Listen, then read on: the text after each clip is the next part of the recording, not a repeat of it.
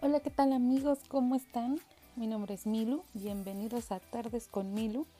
Este es su programa donde pueden escuchar experiencias, consejos, hábitos y un diario de la vida, donde les abro mi corazón para poder interpretar todo lo que Dios ha hecho en mi vida.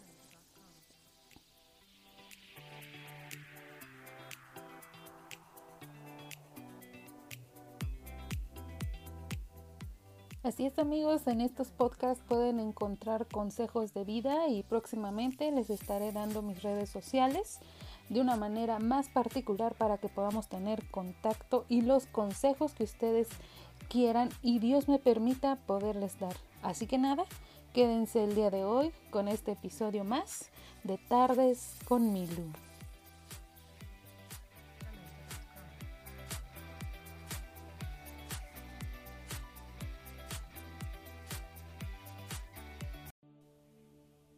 Bienvenidos nuevamente a este espacio, Tardes con Milu, donde estaré hablando de experiencias con Dios. Amigos, en esta semana el Señor ha puesto en mi corazón, a través de la búsqueda personal que tengo, el poder hablarles de algo muy interesante que está escrito en Isaías capítulo 61, versículo 1 en adelante donde nos habla precisamente eh, el autor de este libro que es el profeta Isaías, uno de los profetas mayores, y nos está hablando de unas promesas, una promesa que tiene de salvación para el pueblo de Sión. Dice, el Espíritu de Jehová, el Señor, está sobre mí, porque me ungió Jehová. Me ha enviado a predicar buenas nuevas a los abatidos, a vendar a los quebrantados de corazón a publicar libertad a los cautivos y a los presos apertura de la cárcel, a proclamar el año de la buena voluntad de Jehová y el día de venganza de Dios nuestro, a consolar a todos los enlutados, a ordenar que los afligidos de Sión se les dé gloria en lugar de ceniza, óleo de gozo en lugar de luto, manto de alegría en lugar de espíritu angustiado, y serán llamados árboles de justicia, plantío de Jehová para gloria suya. Vamos a dejar esta parte hasta aquí en la lectura. Lo más interesante que a mí se me hizo fue cuando habla de árboles, árboles de justicia. Toda la palabra nos da una enseñanza y el día de hoy les quiero hablar de eso. Eh, en esta época, en las vivencias que tenemos, en esta nueva normalidad, entre comillas, muchos no sabemos identificar qué es el propósito de Dios en nuestra vida. Sin embargo, sabemos que cuando ya nosotros hemos estado viviendo bajo la cobertura de nuestro Padre, lo demás solamente son detalles. Usted por un momento ponga atención a lo que está viviendo día con día. Ha pasado por un proceso de desesperación, de ansiedad, de tristeza, de preguntas, ¿no? ¿Qué está pasando? ¿Qué es lo que el Señor quiere para nuestra vida? Si yo le conozco, yo le creo. Aún así, ¿por qué vivo esto? Tal vez ha pasado una etapa de luto o ha perdido a algún amigo, algún conocido, algún vecino cercano a usted y hoy ya no está. Bueno, nosotros no nos queda más que recuperar esas promesas y tener fe, tomar nueva fuerza en lo que Dios está haciendo para con nosotros sus hijos debemos estar alegres en su palabra, nosotros podemos encontrar eso. Más que una religión, es un estilo de vida. Si usted tiene en abundancia esa comunión con Dios, podrá tocar a la puerta de su corazón y entender por qué el Señor permite estas situaciones. En la palabra que acabo de leer, en esa porción bíblica, nos habla precisamente que viene el tiempo donde habrá gloria en lugar de ceniza, óleo de gozo en lugar de luto, manto de alegría en lugar de un espíritu angustiado. Vamos a retomar un tiempo, vamos a reflexionar esta mañana cómo despertó, con esa alegría, cautivado, curioso por la vida, o tal vez pudo despertar afligido, angustiado por todas las situaciones cotidianas. Usted tiene que creer, no porque yo lo diga, sino que es lo más factible, es lo que nosotros necesitamos creer, que Dios ya ha dado las órdenes específicas para que usted reciba esa gloria, ese óleo de gozo y ese manto de alegría. Nosotros tenemos que darnos cuenta que no es para todos los afligidos en general, es lo que Dios ha ordenado, sino para los afligidos de Sion, esa montaña alta, ese lugar alto donde nosotros muchas veces nos encontramos porque somos sus hijos y es nuestra fortuna estar ahí en lo más alto. A veces tenemos situaciones de atribulamiento, de tristeza. Venimos tal vez a casa con situaciones problemáticas del trabajo. Tenemos en casa problemas con la familia, problemas económicos y de muchas situaciones, algo que está a la orden del día. Pero si usted en las mañanas se despierta últimamente afligido, cansado, atribulado, usted tiene que buscar la verdadera casa que le pertenece y esa es la casa de Dios. ¿Y dónde es que usted va a encontrar esa casa? ¿Dónde es que usted tiene ese aposento para el Señor? En su corazón. En su corazón todos los días está Jesús, en su corazón todos los días le pertenece a Dios. Encomienda a Jehová su camino, como dice la palabra, todos los días.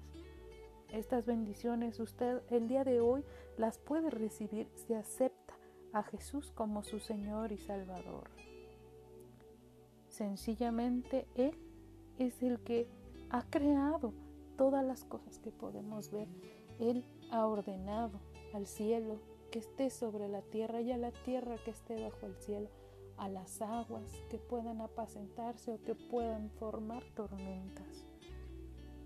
Hoy muchos, yo creo que muchas personas creen que sus vidas se han vuelto ceniza, que están, están castigados y por eso han recibido muchas situaciones difíciles.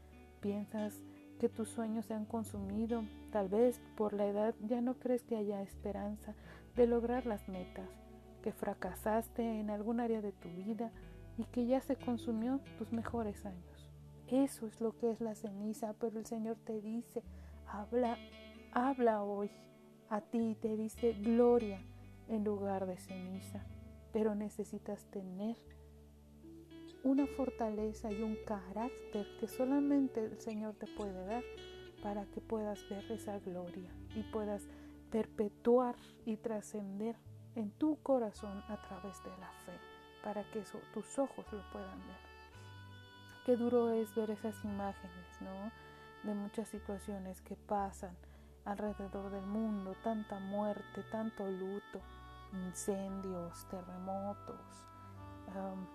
hay muchas situaciones naturales en el mundo y tú el día de hoy puedes preguntarte por qué el Señor permite eso. ¿Acaso Él no ve el sufrimiento, el dolor de sus hijos? Él lo ve. él lo ve todo el tiempo. Él, está al pendiente de sus hijos. El problema es que a nosotros nos falta un poco más de sabiduría. La palabra dice un poco más y aún no me verán, pero un poco más y le veremos.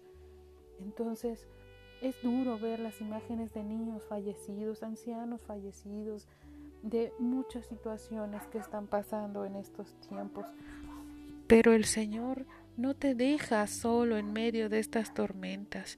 Dice la palabra que mm, muchos eh, de los héroes de la fe, muchos de los que conocieron a Jesús mismo en persona, eran capaces de, de aprobar en medio de tanto conflicto.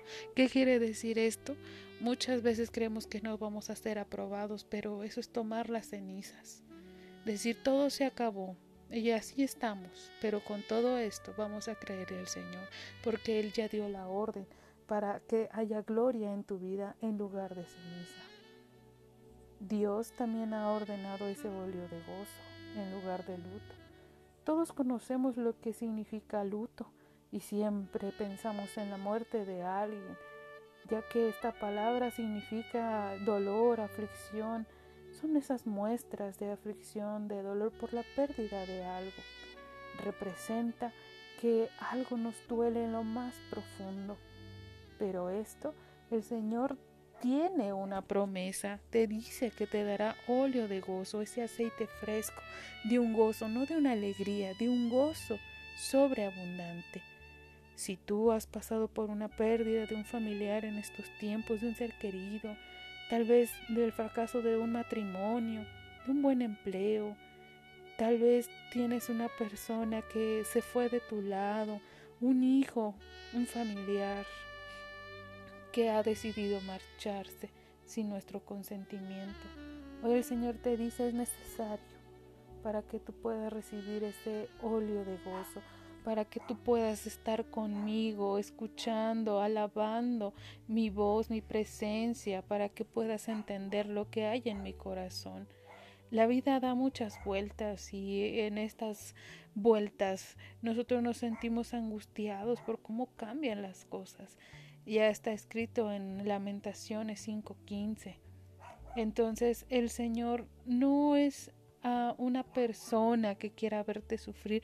Él es nuestro Padre, Él es sencillamente el que ha puesto esas enseñanzas en nosotros, el que Él permanece fiel en esta área y Él solamente te dice, resiste para que puedas ser ese árbol de justicia.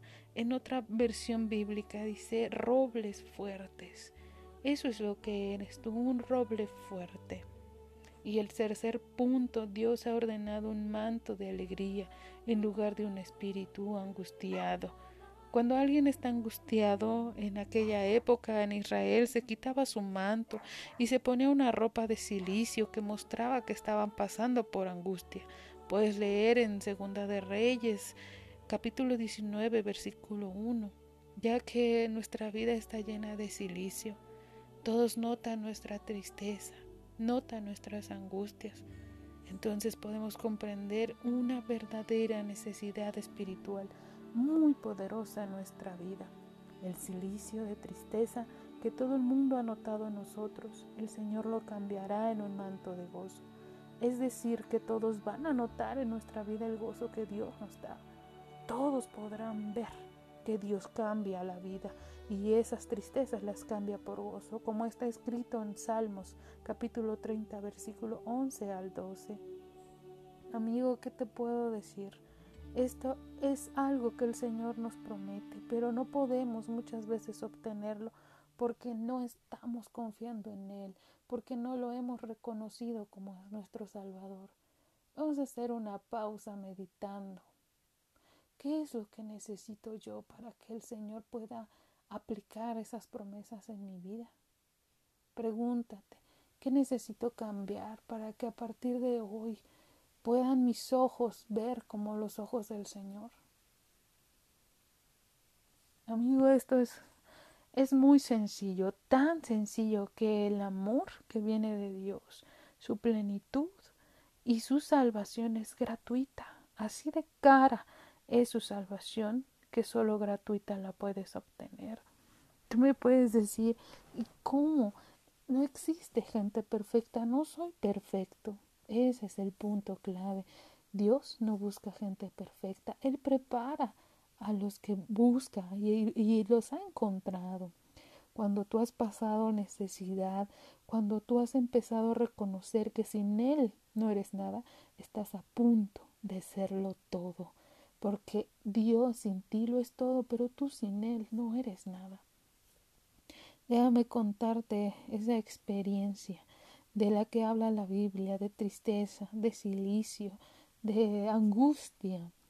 Hace unos años yo podría contemplar en mi juventud, que aún lo soy, es cierto, pero en aquella época donde yo tenía materialmente, económicamente hablando todo, no podía quejarme de nada, cualquier cosa que necesitaba, Dios lo proveía y yo yo a uno le reconocía como mi Salvador, como mi único Salvador. Y sin embargo, la vida se tornaba fácil. Mis padres me dotaban de todo lo necesario aún de más.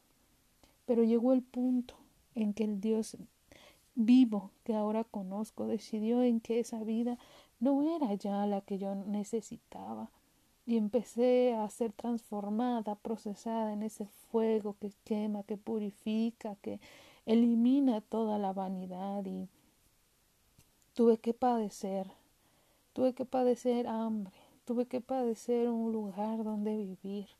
Y sabe, la verdad es que muchas veces uno lo busca, uno empieza a crear un ídolo en las riquezas.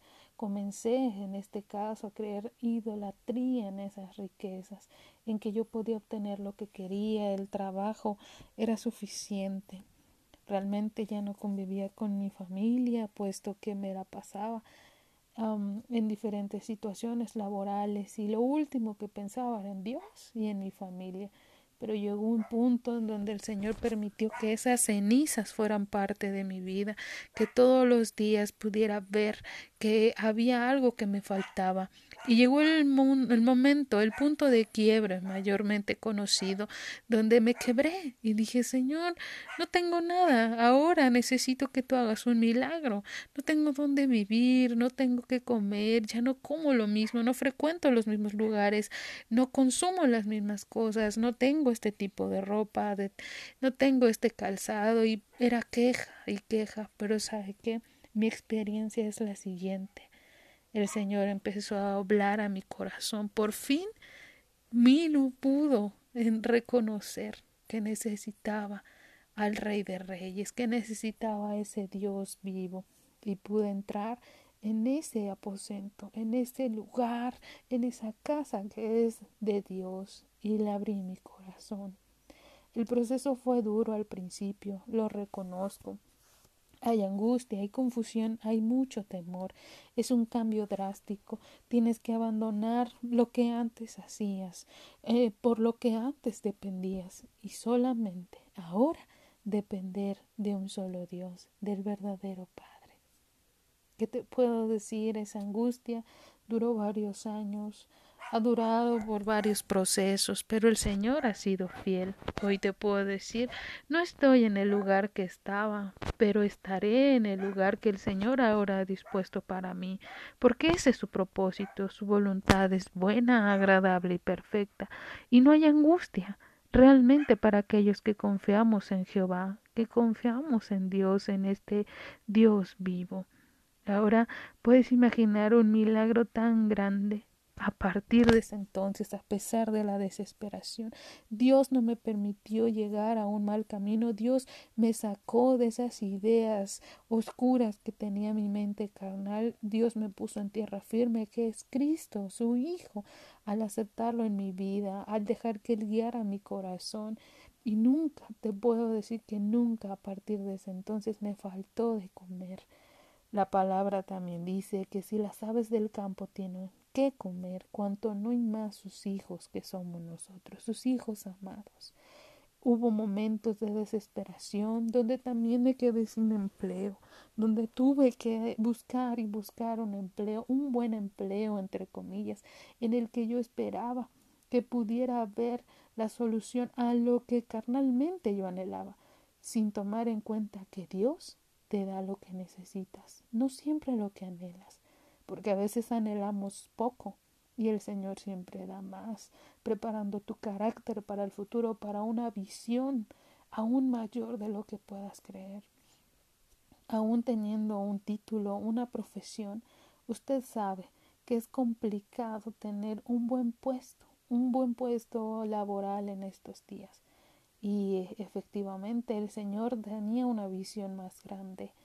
Hoy puedo decirle que precisamente Dios me sacó de esos planes carnales que yo tenía y me puso a sus planes celestiales, esos planes de que no te puedes arrepentir, planes donde son mayor que tu propia mente.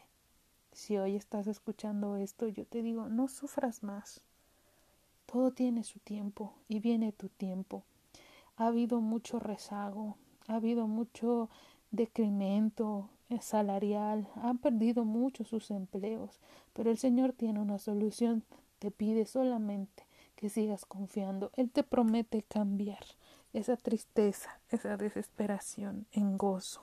en alegría, en gloria, que te corresponde a ti y a mí creer, creerle porque Dios es un Dios sobrenatural.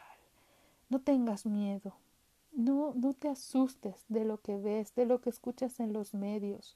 No te asustes de lo que pasa allá afuera, lo que te cuentan los vecinos, lo que te cuenta el amigo, la amiga. Confía en Dios. Hoy te puedo invitar a que abras tu Biblia y si no tienes puedas adquirir una, incluso puedas pedir prestado alguna, pero es el único libro que te habla, porque su palabra es viva y eficaz y lo puedes averiguar no porque yo te lo digo, sino porque vas a tener estas y más experiencias con Dios, con tu Creador. Imagínate al que te crió, crees que algo se le pasa, crees que algo no tiene contemplado para ti, que eres su hijo amado. Hoy te puedo decir, no te rindas, levántate, anda, camina, sal de tu casa, contempla, todo lo que hay a tu alrededor, porque lo hizo el Señor para llamar tu atención. No temas al que dirán, no temas al gobierno, no temas a los medios de comunicación, no temas a una enfermedad, no temas a lo que tus ojos ven. Teme de una forma absoluta aquello que has dejado de hacer y el Señor ya lo puso en tu corazón. Te ha dado sueños, te ha dado visiones, la gente te ha hablado porque es el tiempo de hablar de Dios. Es lo de hoy. Jesucristo es la moda. Vístete entonces de esa moda que nunca va a pasar, que es la moda de Jesucristo, del amor hacia el Padre y hacia el Hijo y su Santo Espíritu. No te conformes a este siglo, indaga, investiga, busca que el Señor hará su parte. Si tú haces la tuya, déjame entonces poderte decir que después de toda esta experiencia de tristeza y angustia, que sí, duró unos pocos años, pero el Señor me sacó limpia de esta situación, no me sacó sucia, me purificó, me lavó y te puedo decir sigo siendo procesada y es por esto el afán y es por esto el gozo también a la vez de poder hablar contigo, que me puedas escuchar ahí donde estás, de tomarte estos minutos y hoy te puedo decir no estás solo, no estás sola. Eres ideal para Dios, eres la niña de sus ojos, así lo dice su palabra, estás guardado en el hueco de su mano y no vendrá el enemigo a destruir lo que te pertenece. Si tú hoy decides enderezar tu camino, levantarte de la oscuridad y de los malos hábitos, yo te aseguro y te prometo que el Señor cumplirá estas promesas en ti. Pero ¿qué necesitas? Animarte, levantarte, luchar, lo que a ti te corresponde.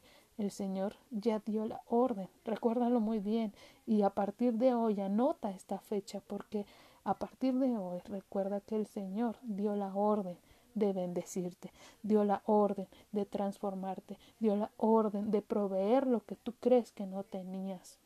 No tienes que quedarte dormido, no te duermas más con las mismas incertidumbres y angustias. Hoy es tu tiempo, hoy es el día en que el Señor te hace una invitación. Entra pues a esa casa con Él y recuerda que para Él tú vas a ser ese roble de justicia, ese árbol fuerte, porque vas a recibir lo más preciado del corazón de Dios, de su amor y de los tesoros del cielo. Felicidades, porque este reto es solamente para valientes. ¿Qué puedes perder? Lo malo. ¿Qué vas a ganar? Todo lo bueno de Dios. Así que si hoy estás dispuesto, te invito a que repitas conmigo esta oración y puedas ver cómo el Señor habla a tu vida. Un momento de pausa, de concentración y puedas repetir conmigo en esta hora, Señor, vengo delante de tu presencia. Hoy escuché hablar de ti. Te necesito en mi vida. Reconozco que soy pecador. Cámbiame, Señor. Hoy me arrepiento. Te invito, Señor, que entres a tu casa el día de hoy. Esa casa es mi corazón. Te pertenezco. No quiero nada que venga de la oscuridad y de la maldad. Ayúdame a dejar los malos hábitos. Y yo, Señor, me comprometo a buscar más tu presencia. Inscribe, Señor, mi nombre en el libro de la vida. Permanece en mí, porque yo quiero permanecer en ti. Gracias por la muestra de amor más grande que me has dado, el morir por mí en la cruz. Hoy acepto tu salvación y creo que soy salvo y tendré vida eterna. Gracias por esta oportunidad, Señor, en el nombre de Jesús. Amén. Wow, es sorprendente porque hoy has hecho lo más valiente. Es una de las cosas más grandes y poderosas que puede tener el humano, la decisión de seguir a Cristo, la decisión de ser transformado por un Dios que no puedes ver, pero es Dios como el amor, no lo ves pero lo sientes, y todo argumento que se levante en contra de negar a Dios no tiene un fundamento, porque dice la palabra del Señor que el fundamento es Jesucristo. Así que para que nadie te cuente y para que tú puedas ver el resultado, te invito a que puedas leer tu Biblia. En cualquier versión es la palabra del Señor. Y bueno, me da mucho gusto haber pasado este tiempo con ustedes. Es algo gratificante para mi vida. Espero seguir avanzando en este proyecto que viene del corazón de Dios y poder ser de edificación para su vida. Recuerde que más adelante estaré anunciando mis redes sociales para que usted pueda contactarse conmigo y pueda hacerme preguntas y podamos juntos compartir este proyecto y hacerlo aún más grande. Pero lo que tenemos que expandir y ensanchar es la palabra de Dios y su reino, porque sabe que el reino de Dios no tiene fin. Entonces usted hoy ha sido muy valiente y le agradezco escucharme, le agradezco que se haya tomado este tiempo y por favor, no eche esto en saco roto. Todos aprendemos de todos y hoy yo he aprendido un poco más de quién es Dios como mi Padre. Saludos, enhorabuena, bye bye.